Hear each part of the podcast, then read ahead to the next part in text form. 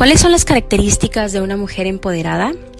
Bueno, mi definición de una mujer empoderada es aquella que tiene el control de su vida y de sus decisiones, que sabe el valor que aporta a la sociedad y a quienes la rodean, que no critica al resto de las personas, aquella mujer que además puede ayudar a sus semejantes, aquella que no está enfurecida con la vida y por ende no es conflictiva, aquella que tiene la posibilidad de ir tocando vidas en positivo y dejando una luz por donde sea que pase.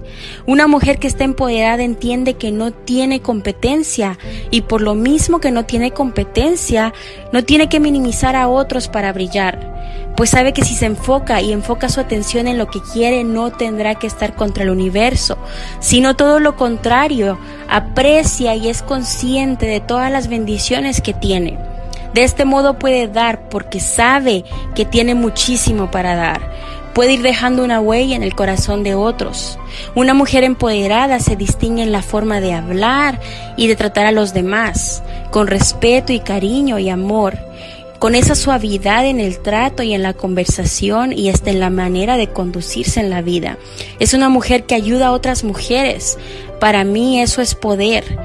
Para mí el ayudar, empoderar, dar amor y cariño y valor a los demás, eso es una mujer empoderada.